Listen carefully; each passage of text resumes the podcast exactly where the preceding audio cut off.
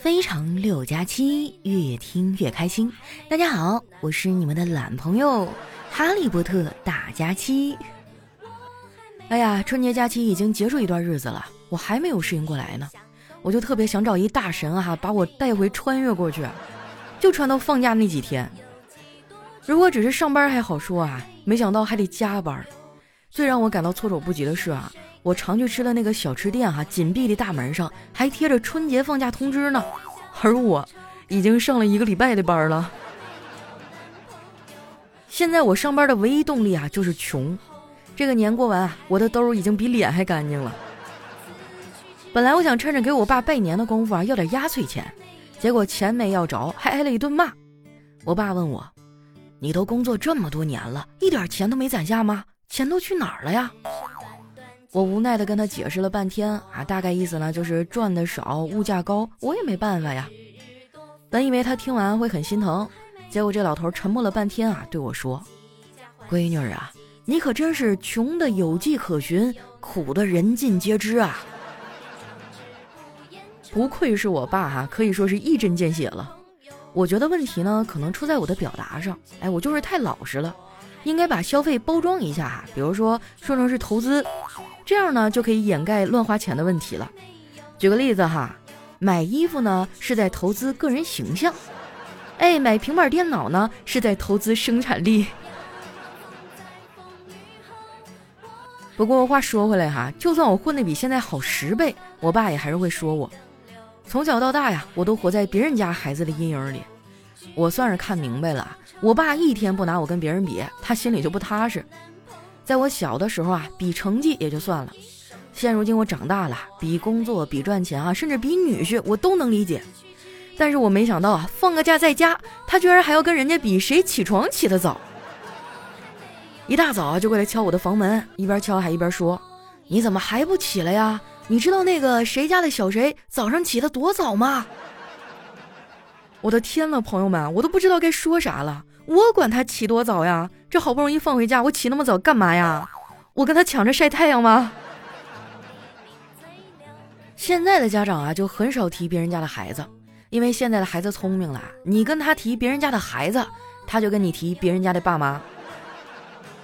小辉这一招哈，就用的特别好。放假回来呀，就开始在我哥的耳边叨叨啊，谁的爸妈带孩子去厦门了？谁的爸妈哈带着孩子去滑雪了？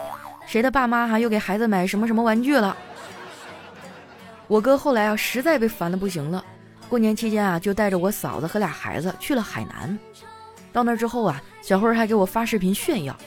我看他一身哈燥的埋了吧胎的，我就问他咋的了？小辉，海南是没有淡水吗？咋不洗澡啊？小辉说：“你懂什么呀？这里是热带，不仅有沙滩、阳光和海水，还有蚊子。”在这里洗澡，简直就是在帮蚊子洗菜，我才不要送菜上门呢。说出来你们可能不信啊，他这句话说出来那一刹那，我居然有点羡慕。东北的冬天啊，真的太冷了。相比之下，我更喜欢夏天。夏天多好啊！不瞒你们说啊，每年夏天还没来的时候，我就开始跃跃欲试了。夏天真的太棒了，可以在热浪退却后的黄昏走街串巷。还可以去爬山啊，在山顶大声的喊着喜欢人的名字。天气好的时候呢，还可以去游泳。下班以后啊，去水果店买个大西瓜，回家呢和家人一起分着吃。可是等夏天真的到来的时候啊，之前那些设想就不复存在了。我就想天天宅在家里啊，吹空调。谁爱出门谁出门哈，反正我不出去。后来啊，小辉还问了我好多问题。感觉他的脑回路啊，我真的是琢磨不透。问的问题是五花八门的，有的哈我根本就不知道怎么回答。之前有一次哈，我陪他在客厅看《西游记》，他突然问我：“姑姑，你说《西游记》中玉帝只有十万天兵天将，而天蓬元帅有八十万天河水军，那天蓬元帅为什么不造反呢？推翻玉帝，自己做玉帝多好呀！”我在那儿抓耳挠腮的想了半天啊，说，呃，可能是因为那八十万是水军吧。我觉得我这解释没毛病哈。哎呀，你说我小侄子智商这块儿哈，应该是遗传了我哥，就属于大智若愚型。年前的时候呢，我跟着我哥哈一块去亲戚家拜年，就发生一件特别有趣的事儿。那家亲戚呢是做乐器的，阳台上啊挂着一根根那个小提琴的琴弓。我哥看到以后啊就说：“哇，你这手艺可真好啊！”说完呢就走过去欣赏了。哎，我当时就有点懵，心想我哥平时啊看着是个大老粗，没想到还懂乐器。于是呢我也走到阳台说：“哥呀，没想到你对这东西这么感兴趣。”我哥还压着嗓门说：“嘘，让我再装一会儿。刚才看错了，我还以为是他们家灌的腊肠呢。”我哥曾经啊也是个叛逆的孩子啊，这股子叛逆啊，甚至持续到他成年以后。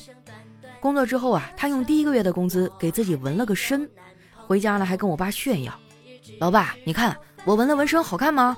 花了我两千多块呢。”我爸哈不屑地看了他一眼，说。两千多怎么了？我像你这么大的时候，纹身花了一万多呢。我哥当时就惊了：“你纹了什么呀？在哪儿呢？怎么这么贵呀？”我爸说：“纹身花了一千多，让你爷爷看见了，追着把我腿打折了。看病花了九千多。我爹当年也是挺惨的哈，还好呢，他没有学我爷爷的教育方法，要不然我跟我哥呀，基本上就没有好日子过了。”说出来你们可能不信啊，我比我哥听话多了，也更顾家一些。我当年领到第一个月工资的时候啊，给家里人都买了礼物。那个时候啊，家里的条件不太好，我妈洗头啊都是在家里洗，我就在理发店呢办了会员卡，充了几百块钱，想着让我妈去洗洗头啊，做做头发什么的。没想到哈，节约习惯了的我妈哈，她不愿意，说不想浪费钱。后来情急之下，我就骗她说这个会员卡呢，洗头是免费的。理发才要钱，结果第二天哈，我妈带着我的卡叫了五六个他们跳广场舞的姐妹一块儿去了。现在一晃啊，好几年过去了，家里的生活变得越来越好，我的工作却越来越忙了，陪伴家人的时间啊也少了很多。因为这个啊，我哥还特意找我谈了一次话，他说：“佳佳呀，咱们俩都忙，你回到家了别总往自己屋里一猫，有空多陪咱爸坐坐。”他晚上总是一个人孤孤单单的在客厅里看手机，看到很晚都不睡。我听完啊，觉得很心酸，所以昨天洗完澡呢，我就坐在我爸旁边跟他聊天，把最近啊工作上发生的新鲜事儿啊都和他说说。但是我爸哈，毕竟年纪大了，他对互联网的不太懂，基本上都是我在说啊，他在听。大概过了一个多小时吧，他终于说话了：“闺女啊，你讲完了吗？讲完了就去睡觉吧，我想自己玩会儿手机。”我感觉我应该不是他亲生的吧，在他眼里，我还不如一手机有魅力呢。我不甘心啊，就在他旁边看着他玩手机。原来老头最近啊迷上了刷短视频，看的还都是段子。就看那视频里啊，那个人一本正经的说：“为什么我出身寒门，夏天还是会中暑呢？”哎，就这种段子哈，把我爸逗得哈哈大笑。当时坐在旁边的我还真的是满脸的黑线呢。没想到哈，我爸的笑点居然这么低。不过每个人的喜剧审美还不太一样，可能正好就戳中了他的点吧。身为一个东北人哈，我爸浑身上下都充满了幽默细胞。我小的时候啊，他就特别喜欢说段子，嘴呢还特别损，总是调侃我，甚至哈把我气哭了好几回。到现在哈，我还记得他第一次把我气哭的场景。那是三年级的暑假哈，我在家里写作业，我爸在一旁呢看小说，本来一片岁月静好啊。结果一只讨人厌的苍蝇还不知道从哪飞进来，就围着我的脑袋转圈飞呀，赶也赶不走，差点没把我烦死。我爸见了就笑着说：“我就说你脑子不行吧，你还不服气？你看苍蝇都知道那里面是屎。”我那时候小啊，根本就说不过他。从那之后啊，我就下定决心，一定要好好学习语文哈，锻炼口才。等我真的开始认真学习之后啊，我才惊奇的发现，我根本就学不明白呀。那个时候觉得鲁迅先生那一句哈，我家门口有两棵树，一棵是枣树，另一棵也是枣树，这完全就是在凑字数嘛。不过最近啊，我顿悟了，因为呢，我把这个句式重新的用了一下，把它带入到我的账户里有两只股票，一只是绿色，另一只也是绿色。哎，马上就懂了。不得不说哈，鲁迅先生不愧是大文豪啊，那种悲悯的氛围感一下就出来了。我要是能早点明白啊，当年考试还能多得两分，没准命运就因此改变了呢。今年过年回老家，我还参加了一个同学聚会，我发现现在大家干啥的都有，但是普遍都混得一般哈。就一个混得还不错的，因为他是一个富二代。我俩上学的时候呢，关系就一般。他这个人吧，特别爱装，大家都不愿意和他玩。这么多年过去了，他一点都没变，还是那么不招人待见。吃饭的时候啊，我们俩挨着，哎，他非要拉着我聊天。他说：“佳期啊，你体验过花钱如流水的感觉吗？” 我冲他翻了个大白眼儿：“怎么没有啊？最近我可买了不少的基金和股票呢。”哎呀，投资理财真的太难了，我都快绝望了。最近哈，我都是在勒紧裤腰带过日子。还好啊，我有返利公众号，丸子一百五啊，简直就是我的省钱神器。过年大家应该都花了不少吧？是时候算计点过日子了。想省钱的话，一定要关注一下这个返利公众号。搜索方法呢很简单，打开微信哈，直接点击搜索栏，在搜索指定内容里呢选择公众号，打出“丸子幺五零”这几个字儿，就是丸子的这个汉字哈，加上数字一百五。点击搜索哈，跳出来的第一个号就是可以帮你省钱的返利公众号了。一定要搜索公众号哈，要不然就不太好找。关注完之后呢，记得置顶哈，这样用起来比较方便。而且这个返利公众号哈，不仅网购能省钱，什么点外卖呀、打车呀、看电影、加油哈，都有相应的优惠和返利。我现在点外卖之前啊，都是先点开丸子幺五零领个红包，几乎每顿都省好几块钱。感觉关注完这一公众号啊，生活的方方面面都能省钱啊。这几年受疫情的影响哈，钱是越来越难赚了，能省一点是一点吧。没关注的朋友，抓紧时间关注一下哈！我再强调一遍，我的新返利公众号呢叫丸子幺五零，不要关注错了。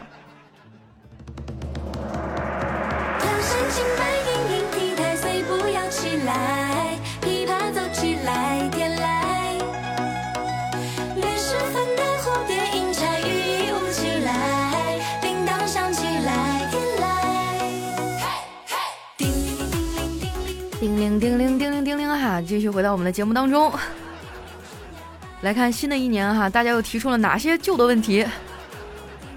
首先这位呢叫二十二世纪来的英雄，他说新年新气象，你啥时候找对象？地球不重启啊，我看你就没有危机。哎呦，一年又一年哈，你们的问题能不能换一点新的花样？那不得就是忙完工作了才能考虑这种人生大事吗？还不是为了你们呀？下面的叫幺五五三九五八哈，他说：“佳期，你骗我！你明明说你又丑又穷，还是个小胖丫。我一看你照片，我去，大眼睛双眼皮儿，就这你还想咋的呀？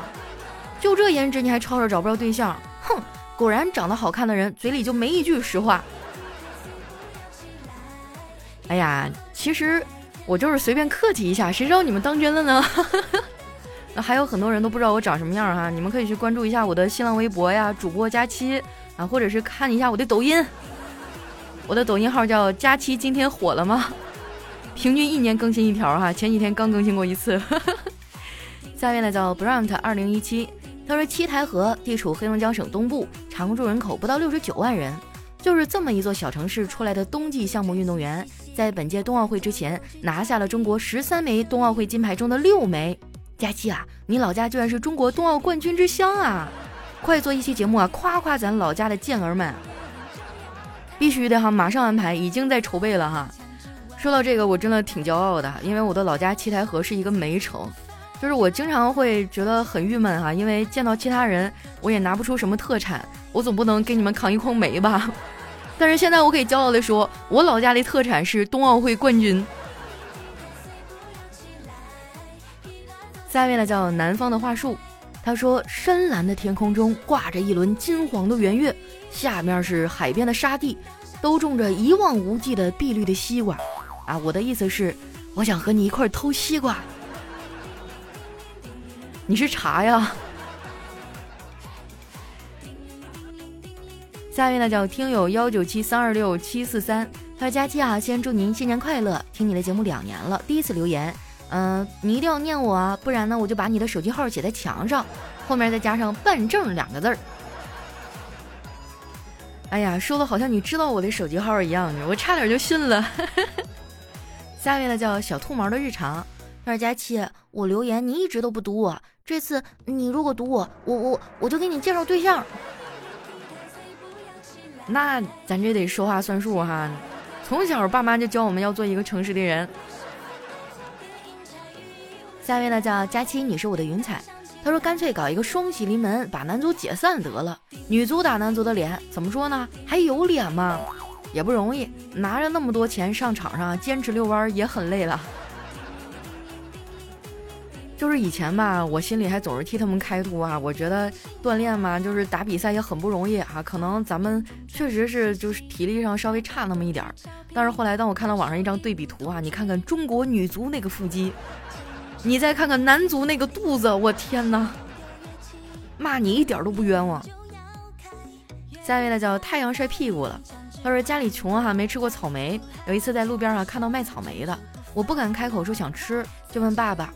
爸爸，草莓甜吗？我爸心领神会哈，把我带到那个摊子前，问老板：“这草莓甜吗？”哎，摊主说：“可甜了。”我爸扭头对我说：“他说挺甜的啊，你还有别的问题吗？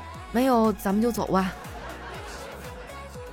哎呦天呐，你还说草莓呢？我发现一到冬天草莓老贵了，我感觉一颗就得好几块钱，我现在都不太舍得买了，就是那种成盒的我都不买，我都买散装的。就超市打特价的时候，可能能装回那么一小盆儿吧，每天数着吃啊。下面呢叫佳期，你微笑时很美。他说在路边买茶叶蛋哈，老板是一个秃顶大叔，突然有个年轻漂亮的妹子远远的叫了他一声老公。正当我震惊又嫉妒的时候，旁边一大哥也叫了他一声老公。老板哈笑呵呵的解释说啊，我姓龚，大家都叫我老公。正当我释然的时候。老板嘿嘿一笑，补了一句：“不过啊，那边那个女的真的是我老婆。”那这老板肯定是有过人之处啊，一定是有很长的长处。下面呢叫想念假期，他说有一天啊，一个胖妹子问我，如果把我比喻成一种动物，你觉得我会是什么呢？我想了想说，嗯。我觉得啊，那一定是一种浑身洁白无瑕的动物，他就很惊喜，是白天鹅吗？嗯，不是北极熊。小伙子，你悠着点啊！就我估计你嘴这么欠，你也打不过他呀。下一位呢叫人如其名，他说牛肉面馆一个男子啊吼道：“我二十块钱一碗的牛肉面，怎么才一块牛肉啊？”那服务员说。先生，那您希望有几块呢？怎么也得五六块吧。服务员哈冲厨房喊：“出来个师傅，帮这位顾客把这牛肉切一下。”好像也没有毛病哈，就从一块牛肉变成了一堆肉丁。下一位朋友呢叫新年新气象，他说 A 呀对 B 说：“快看那边那小孩长得不男不女的，好中性啊。”你猜他到底是男孩还是女孩啊？B 啊就很不满，女孩，她是我的女儿。A 呀就很尴尬，略带歉意的说：“哎呀，真对不起啊，我不知道你是他爸爸。”然后这个 B 哈更愤怒了，说：“我是他妈妈。”嚯，这一家子走的都是中性风啊。下一位呢叫独家追妻。他说：“一个男的啊，父母卧病，家里穷的是叮当响啊，老婆又肥又丑。他万念俱灰之际啊，遇到灯神，灯神说啊，把你的愿望写出来，我会满足你。他写：愿父母是健康的，家庭是富裕的，妻子是美的。他回到家啊，看到房子变得富丽堂皇，打开门呢，父母啊精神抖擞。他兴冲冲的啊，跑进了自己的房间，然后就看到床上躺着一个空调。”哦，妻子是美的。下一位呢叫进来可好？他说和老妈逛街哈，我挑中了一条八百多块钱的裤子，售货员说了可以打八折。老妈说，我儿子比较挑，从不穿打折的衣服。说完啊，就拉着我来另一家店，帮我挑了一条裤子，问这条裤子打折吗？售货员摇了摇头说不好意思啊，不打折。老妈爽快地掏出了四十块钱，说行，买了。一看就是亲妈。下一位呢叫活着挺累，他说：北国清晨，地上煞白，天上雪飘，望小区路上，惟云莽莽，停车场上情况更糟，车门冻住，车顶积雪，挡风玻璃结霜了，需卡片要温水暖风方才有效。大雪如此乱飘，引无数路人竞摔跤。西碰瓷儿大妈略输演技，职业乞丐也被冻跑。迟到扣钱，我们老板此时乐弯了腰。完蛋矣，现流涕淌泪，已经感冒。本东北人证实啊，情况属实。不过最近天气已经转暖了哈，我觉得马上就可以进入到春暖花开的日子了。下面呢叫婷哥大爷佳期，他说小时候我妈打我，我就哭，我妈就说不准哭，再哭还打你。然后呢，我就不敢再哭了。然后下次打我哈，我不哭，他说嘿呦皮长厚了啊，叫你不哭，叫你不哭。然后呢，我就被打得更惨了。妈，你开心就好。下面呢叫特爱佳期一三一四，他说我嫂子动手能力啊实在太强了。她不在家里的地没人拖，碗没人刷，衣服没人洗。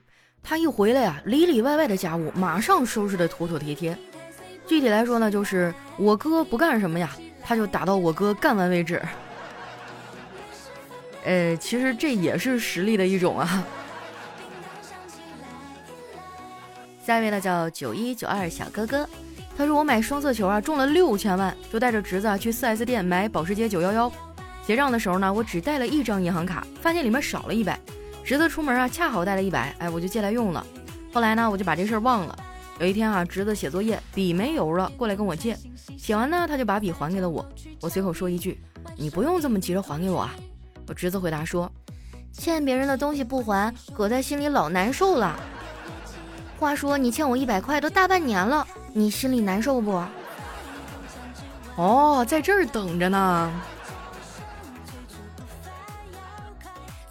下一位呢叫佳期的虞美人儿，他说我国的文化呢其实就是吃文化，谋生啊叫糊口，工作呢叫饭碗，受雇还叫混饭，靠积蓄过日子呢叫吃老本儿，混得好呢叫吃得开，占女人便宜哈叫吃豆腐，女人漂亮呢叫秀色可餐。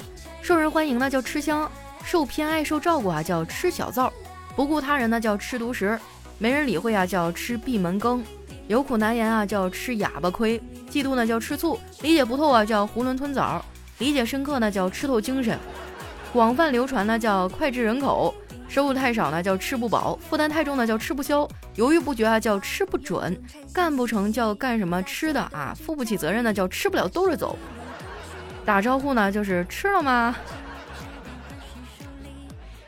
下一位呢叫时代在变化，他说今天的年轻一代啊和我们这一代没有什么不同，他们也是逐渐懂事儿，也离家出走，也要结婚，也生孩子，只不过呀顺序是倒过来的，那倒也没有那么夸张哈。现在很多年轻人已经选择不结婚不生孩子了。来看一下我们的最后一位哈，叫彼岸灯火。他说下班以后哈，我在公司楼下买了一袋板栗，在公交车上津津有味吃着板栗。突然啊，后边一个女的拍了拍我，她不好意思的对我说：“美女，能给我几颗板栗吗？”她见我有些惊讶，忙解释说：“小孩不听话，非吵着要吃板栗。”我看了看她隆起的肚子啊，说：“嗯，好吧，那全给你吧。”